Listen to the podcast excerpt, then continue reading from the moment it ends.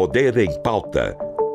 O resumo político da semana com Karim Bravo e Salvador Estrano. Bem-vindo ao Poder em Pauta, o seu resumo dos principais acontecimentos políticos da semana. Hoje a gente vai voltar para o mesmo tema do nosso último encontro. Isso porque o debate sobre a taxa básica de juros continuou. Ainda na segunda-feira, o presidente do Banco Central, Roberto Campos Neto, indicado ao cargo por Jair Bolsonaro, ensaiou uma aproximação com o governo Lula. Em entrevista ao Roda Viva aqui da Cultura, ele disse que espera trabalhar junto com a gestão federal para diminuir as desigualdades sociais.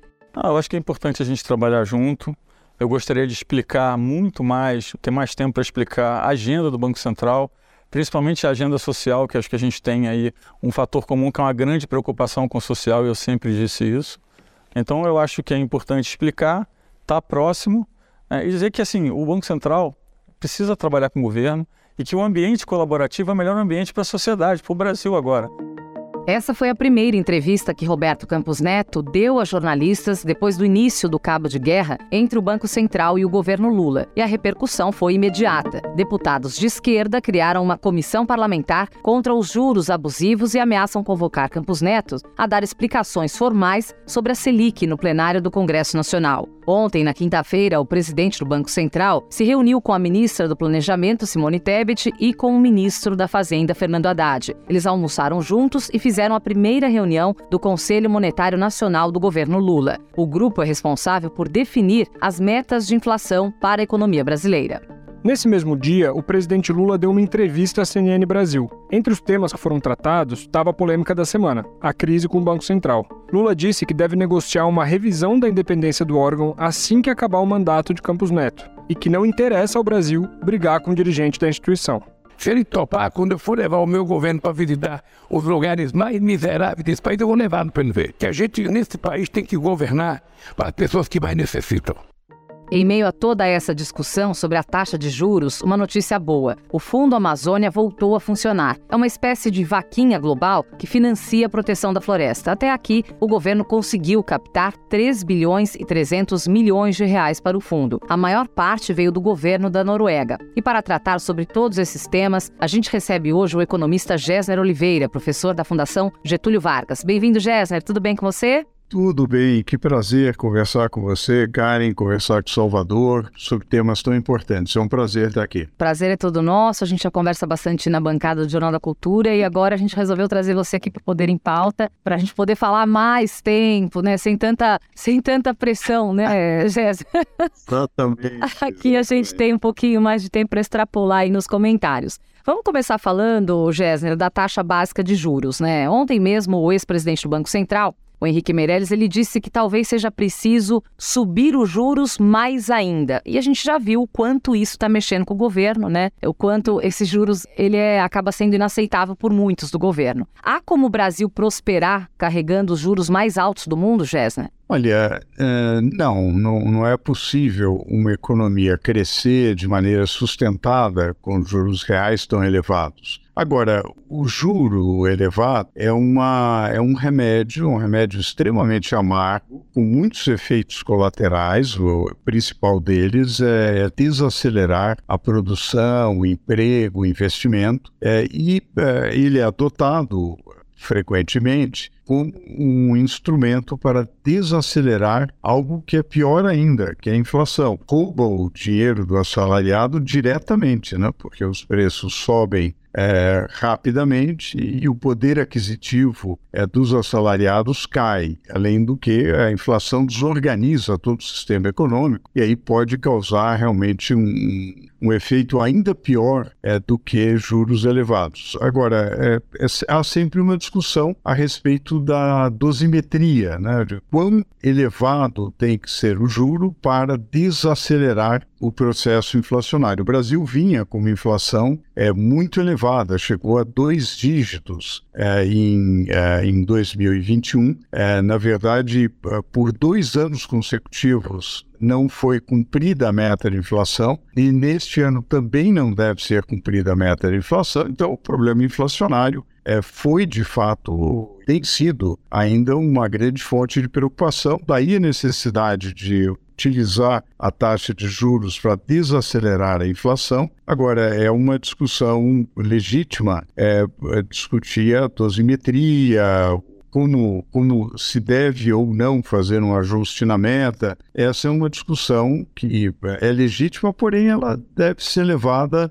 é, do ponto de vista técnico, né? e não politizar a discussão de juros, é mais ou menos como politizar a discussão sobre a vacina. É, o desastre é inevitável. Gessner, e me tira uma dúvida. Os juros, a taxa básica de juros, é o único instrumento macroeconômico que pode frear a inflação ou existem outros que podem ser usados pelo governo nesse momento? Olha, é, há outros instrumentos, eu diria, eu diria o seguinte, para deter aquela aceleração inflacionária muito forte que ocorreu como resultado é, do choque de inflação é, internacional, a elevação do preço das commodities, da energia, a, a inclusão da guerra da Ucrânia, etc., é, a única maneira de você impedir que haja um, uma perda de controle do, é, da inflação é, é, você utilizar a taxa de juros. Isso vem sendo feito por todos os bancos centrais. Né? Agora, nesse momento, é, há outras maneiras de não só é, desacelerar a inflação, como melhorar as expectativas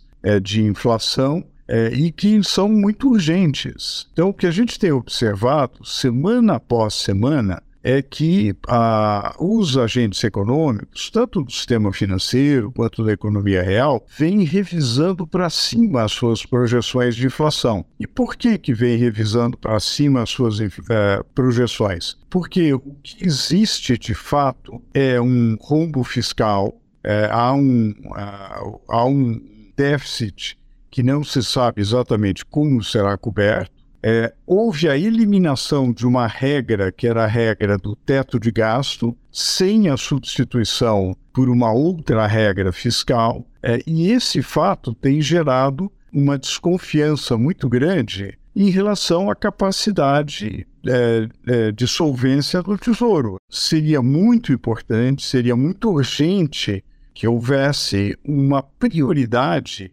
a elaboração de uma nova regra fiscal. O que, que, é isso? Uma nova regra de disciplina das contas públicas. O que o ministro Haddad uh, havia prometido para abril e até corretamente antecipou para março. Quer dizer, é urgente que você tenha uh, esse, uh, essa antecipação. Um segundo ponto que seria muito importante seria é, sinalizar um compromisso do governo com a independência do Banco Central. É, porque, é, na medida em que o presidente fala que quer é, ou que quer repensar a independência do Banco Central, na medida em que há ataques a, ao presidente do Banco Central, isso tem um efeito negativo. As pessoas começam a achar que a política de juros será conduzida mais por pressão política do que por critério técnico. Consequentemente, pioram as expectativas, se torna mais difícil é controlar a inflação. Então, quando você perde credibilidade na política econômica, para reduzir a inflação é preciso mais juro. Então, o que seria muito importante nesse momento seria reconquistar a confiança na política econômica, a credibilidade de uma nova regra fiscal, portanto, uh, estimular a expectativa entre as empresas, as famílias, de que não haverá rombos fiscais crescentes, portanto, não haverá necessidade de um endividamento crescente, é factível reduzir a taxa de juros. E aí isso permitiria a redução é, da taxa de juros num horizonte de tempo mais, é, mais curto. Bom, Géser, é, é isso, né? Até alguns economistas eles estavam falando que esse tema meta da inflação, ele vem rendendo discussões acaloradas, né? É o tema do momento, as pessoas só falam disso, mas que, na verdade, o que está pegando mesmo é, é a, o pacote fiscal pouco consistente. É o que você falou, a gente tem urgência de saber isso e as pessoas, por não confiarem nisso, ficam nesse debate aí da meta da inflação. Você também tocou no outro ponto, que é a reunião do Conselho Monetário Nacional, É, e ontem a gente viu, né? O almoço da Simone Tebet com Fernando Haddad e o Roberto Campos Neto durou duas horas e a reunião durou 28 minutos. E estava todo mundo na expectativa dessa reunião, é, achando que pudesse sair alguma coisa de concreto, né? Mas não. Então a gente ficou, acabou a reunião e houve uma ausência de definições. Isso já era esperado? Vocês economistas já esperavam isso? Ou vocês esperavam mais dessa reunião? Olha, é, eu, é, Karen, já era esperado, é, digamos, e isso seria o curso normal é, da reunião, porque essa reunião do Conselho Monetário Nacional não tinha na agenda a mudança da meta de inflação. A, a questão da meta de inflação entrou na agenda é, em função é, das críticas que o presidente Lula fez ao nível de juros, ao presidente do Banco Central, etc. E aí começou uma discussão em torno é, da meta de inflação e a hipótese de que esse tema poderia ser colocado na agenda da primeira reunião do Conselho Monetário Nacional, mas não estava na agenda. É, e eu, eu diria o seguinte: mudar a meta de inflação é algo que você tem que fazer é possível fazer, não é equivocado. Você pode ter um choque e haver necessidade de ajustar a meta, mas é algo que deve ser feito com boa comunicação e credibilidade. Então é, é isso que é preciso criar. Na, na verdade, nesse primeiro semestre, em particular, no primeiro trimestre, seria desejável criar essa credibilidade na política econômica para que, se houver necessidade, até é, fazer um ajuste da meta na reunião é, do Conselho Monetário Nacional de meados do ano. Aí a gente espera que, digamos, o almoço é, dure menos e a discussão dure um pouco mais, Sim. Karen. Jéssica, agora eu queria tirar uma dúvida com você, na realidade, a sua opinião pessoal. A nossa uhum. meta de inflação de 3%, ela está adequada? Olha, é, eu acredito que é, pode haver uma pode haver um, um ajuste na meta mas é, eu diria que esse debate é prematuro. Há um, há um estudo é, bastante minucioso, conduzido pelo Aloysio Araújo, uma equipe de economistas, fazendo algumas simulações e sugerindo é, uma mudança, uma mudança na, na meta para 4%. Né? É, possível, uh, só que o problema é que a gente está vivendo é, um, um período, este período está sendo marcado por muita incerteza. Então, eu acho que fazer qualquer ajuste nesse momento é contraproducente, porque, veja, há dois meses atrás as expectativas de inflação eram muito melhores. É, como não houve nenhuma sinalização é, de maior credibilidade da política econômica, pelo contrário, uma sinalização de mais incerteza, e de mais intervenção, etc., então as expectativas pioraram muito. É, seria desejável que você é, criasse um, uma, um outro tipo de sinalização, uma maior credibilidade da política econômica, para que então houvesse é, um estudo com uma boa base empírica e que eventualmente alterasse a meta, é, que pode ser é, dos atuais para esse ano 3,25 é, para o ano que vem 3%, para 3,5%, enfim, pode haver um ajuste, mas eu acho que neste momento é prematuro fazer qualquer ajuste antes de fazer o fundamental, que é a, a nova regra fiscal. Você está ouvindo Poder em Pauta o resumo político da semana. Ô Gessner, Vamos tocar num outro assunto aqui agora, que foi o anúncio do governo né, de aumento do salário mínimo e isenção do imposto de renda para quem ganha até R$ 2.640. Na sua opinião, qual será o impacto do aumento do mínimo e da isenção do imposto de renda? Há espaço fiscal para isso hoje? Olha, rigorosamente, é, não, porque já há um rombo muito grande nas contas fiscais. Porém, é inegável que, uh, digamos, uma pequena elevação em termos reais do salário mínimo e uma maior isenção depois de muitos anos é, de aumento. Desde 2015, né? Isso que a tabela de imposto de renda não era reajustada? exatamente. Depois de todo esse período sem reajuste na tabela de imposto de renda, é, e com a inflação durante todos esses anos, é, é natural que haja uma correção dessa distorção. Né? É, a, a, correção que vem sendo é, cogitada não é uma correção é, drástica, assim como também o aumento do salário mínimo não é drástico. Agora, Sim. é muito importante no momento em que você está com um rombo fiscal, quer dizer, você é, de fato tem receitas menores do que as despesas, você precisa indicar como que você vai financiar isso. Quer dizer, não há, outro, não há outra forma de fazer isso senão ter uma. ter um. um uh, indicar claramente de onde você vai cortar. É, eu acho que está faltando no atual governo essa disposição, essa coragem de dizer: olha, o salário mínimo é prioritário, ótimo a correção da, da carga tributária excessiva sobre os contribuintes de imposto de renda, é, especialmente das faixas menores, é prioritária. E nós vamos alocar recursos para isso e vamos tirar recursos de. É isso que está faltando. E se, se não houver isso, sempre haverá uma percepção de que é, não haverá disciplina fiscal. O ministro Haddad, é, mês passado, eu acredito, ele fez uma, uma, apresentação extensa sobre de onde sairiam as despesas e de onde entrariam novas receitas. Viria, possivelmente, um superávit fiscal ainda para esse ano. Essa previsão dele, é, com essas indicações técnicas, foi superestimada?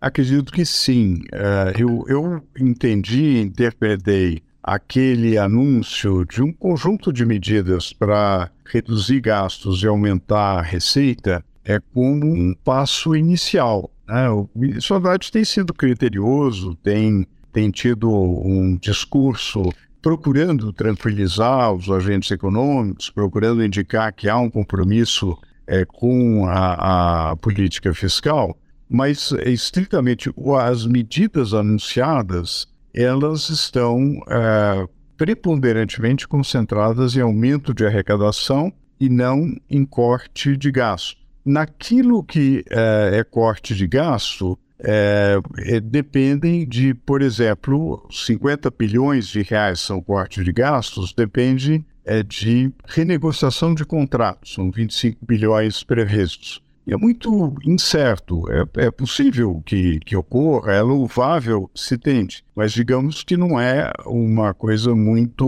muito segura. Né?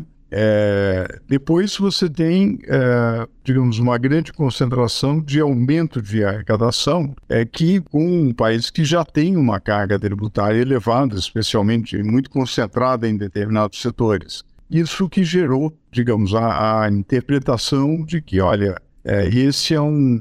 É, dificilmente você sai é, é, com essas medidas, dificilmente você atinge superávit. Né? É, de qualquer maneira, é um primeiro passo. Agora, esse passo precisa ser seguido por outros que realmente assegurem que você vai ter, é, não precisa ser em um ano, em dois anos, mas que você vai ter uma trajetória de reequilíbrio das contas públicas. Gessner, é, você me falando ecoa um pouquinho o que a gente ouviu durante o primeiro ano do governo Bolsonaro, depois que a promessa do ministro Paulo Guedes de conseguir um trilhão vendendo todas as estatais falhou miseravelmente. Existe uma comparação entre os dois episódios? O Haddad formulando um plano que é de difícil, é, difícil execução e uma promessa do Guedes de vender todas as estatais do país em um ano. É, eu, eu, eu diria que a, a promessa do Guedes realmente completamente irrealista. Né? Porque ninguém acreditava é, que um ano alguém que tivesse um mínimo de conhecimento sobre como se dá um processo de privatização é, sabia que num, um ano não é um espaço suficiente para se privatizar, especialmente é, estatais maiores, etc. É, e, e, houve é, era um, era um discurso muito mais de campanha e um, e um discurso uh, megalomaníaco do que uh, realmente algo sério. Né? Não, não, havia um plano de desestatização, de privatização. Havia muita vontade uh, de privatização, muito discurso, etc., mas não tinha um script. Essa que é a verdade. E houve avanços em algumas áreas, mas uh, verificou-se que foi muito aquém daquilo prometido. Eu acho que o ministro Haddad tem sido, tem sido realista. Eu não diria que ele tem feito é, um discurso exagerado. É, ele tem feito um discurso correto, no sentido de que há um compromisso de austeridade fiscal. Agora, realmente está, estão faltando medidas concretas nesse sentido. Né? É, há uma, digamos, há uma reforma que há muitos anos vem sendo recomendada, mas que dificilmente seria é, implementada ou seria impulsionada pela, pelo, é, pelo leque de alianças que, que apoia o governo Lula, que é a reforma administrativa. Daqui a um pouco é, é, é seria uma saída natural para o Estado brasileiro seria reduzir gastos correntes, racionalizar despesas é, do, do Estado, extinguir vários órgãos que não têm muita função dentro da máquina pública. É, infelizmente, essa é, proposta não, não foi uma prioridade do governo Bolsonaro, apesar do discurso liberal, etc., etc. É, ficou, houve uma proposta é, bastante tímida e que ficou esquecida, é, e nem sequer chega a ser mencionada, pelo contrário,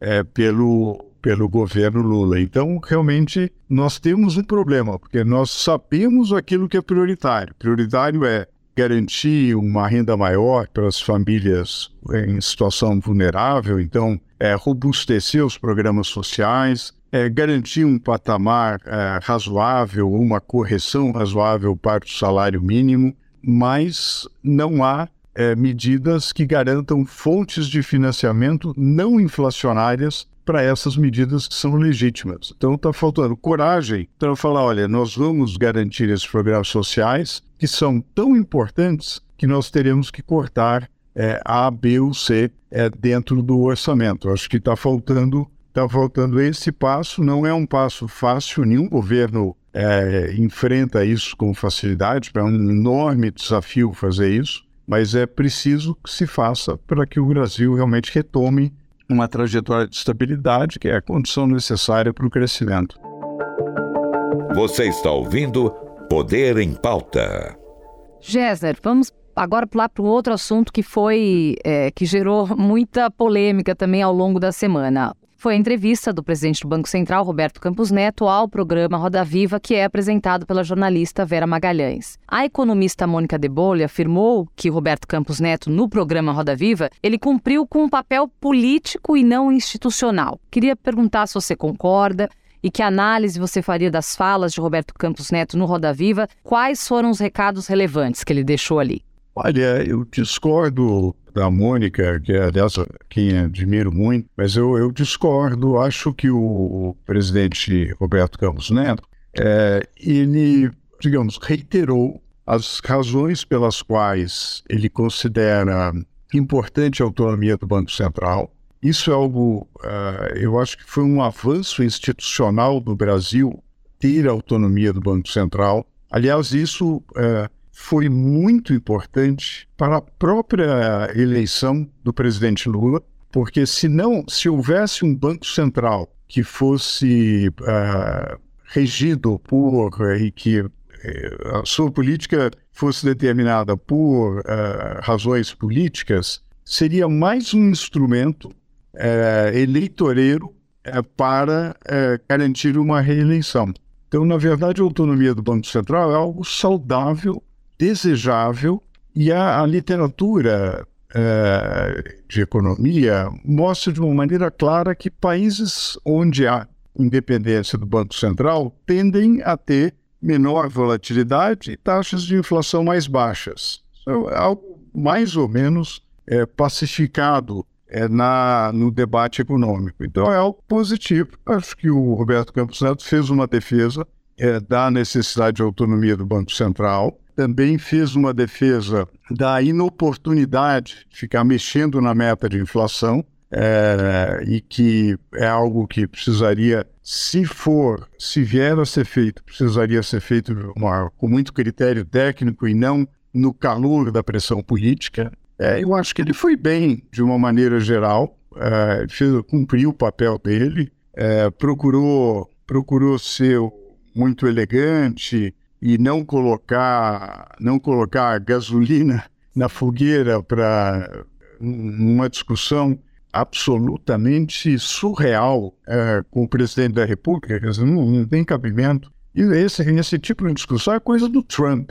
O Trump gostava de, de criticar o Powell como presidente do Banco Central americano, falar sobre juros, etc., que só gera ruído, é, só gera é, incerteza, não tem o um menor cabimento. O presidente da República tem um, uma estatura muito maior, é eleito pela população para uma plataforma muito mais ampla do que o escopo bastante uh, restrito de um presidente de Banco Central. Então, eu acho que ele foi bem, de uma maneira geral. É, acho que há uma pressão política para desrespeitar mandato. Isso é muito ruim, porque o mandato é algo que fortalece a noção de política de Estado. Então, por exemplo, você tem o Banco Central, é, o, o, presidente não muda quando muda o presidente da República. Isso é algo positivo, tem que haver esse tipo de continuidade da política monetária. É claro, haverá correções, haverá uma nova composição da diretoria, assim por diante, mas não mudar tudo quando muda, é, quando vem o ciclo eleitoral. Acho muito positivo e acho muito negativo é, e primário e, e, uma coisa assim de, de doença de subdesenvolvimento fazer manifestação, fazer uma verdadeira, fazer uma verdadeira onda e, um, e uma pressão política para que para tirar o presidente do Banco Central, quer dizer, seria derrotar, seria é, desrespeitar a, a, lei que foi aprovada pelo Congresso Nacional de Autonomia do Banco Central. É, é realmente um, um ato é, é, um ato absolutamente é, deletério para as instituições brasileiras. Gessner, agora para a gente acabar nosso episódio hoje, eu queria a sua avaliação sobre esse novo aporte, essa volta do Fundo Amazônia. É, é papel dos outros países do mundo ajudar a preservar a Amazônia e se é, esse é o formato? É o formato através do BNDES, com o Fundo Amazônia, capitaneado pelo governo, usando a diplomacia brasileira? É por aí que a gente tem que seguir? Olha, eu acho muito positiva a, muito positiva a retomada do Fundo Amazônia, a, o aporte de recursos, uh, sobretudo da Noruega, né?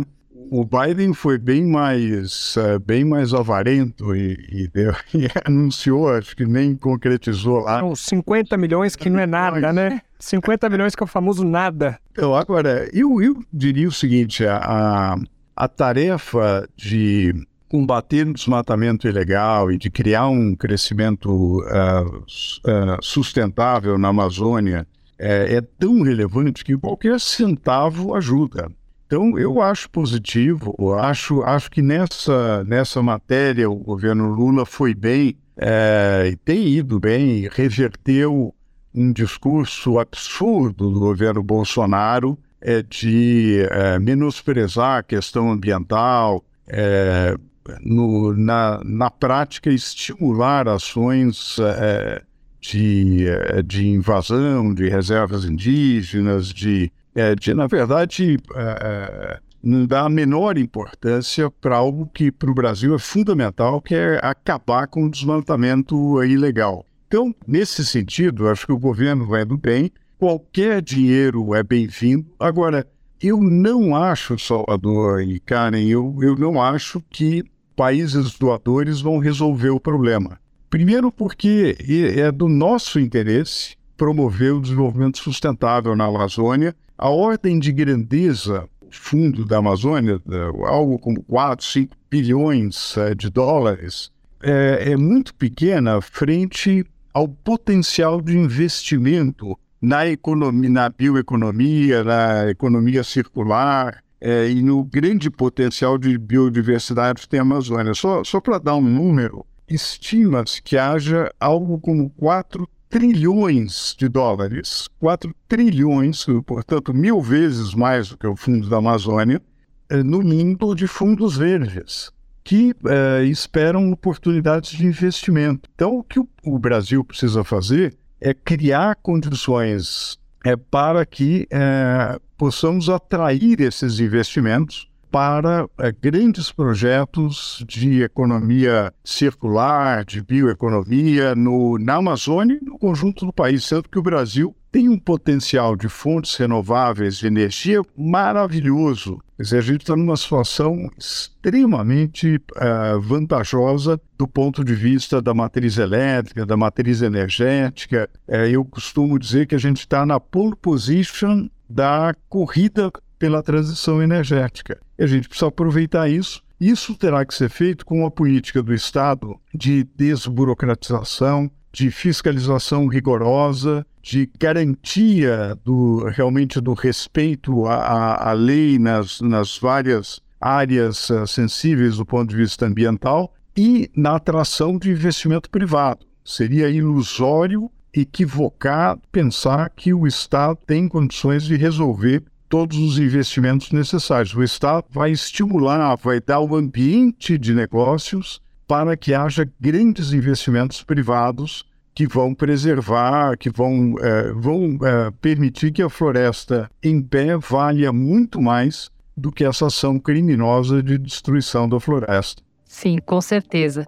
Jéssica, que pena, nosso tempo chegou ao fim, mas foi ótimo. Acho que a gente conseguiu abordar todos os temas mais importantes dessa semana. Né? Nós conversamos com o economista Jéssica Oliveira, professor da Fundação Getúlio Vargas. Jéssica, foi um prazer recebê-lo aqui no Poder em Pauta. Muito obrigada e até a próxima, Jéssica. Olha, o prazer foi meu, Karen, Salvador. Uma delícia conversar com vocês e até a próxima. Muito obrigado. E para você que está ouvindo a gente, um excelente carnaval. Você ouviu Poder em Pauta, o resumo político da semana com Karim Bravo e Salvador Estrano. Produção de Gabriela Paques, apoio de produção Isaac Vinícius, trabalhos técnicos Wagner Freitas, realização Rádio Cultura, emissora da Fundação Padre Anchieta.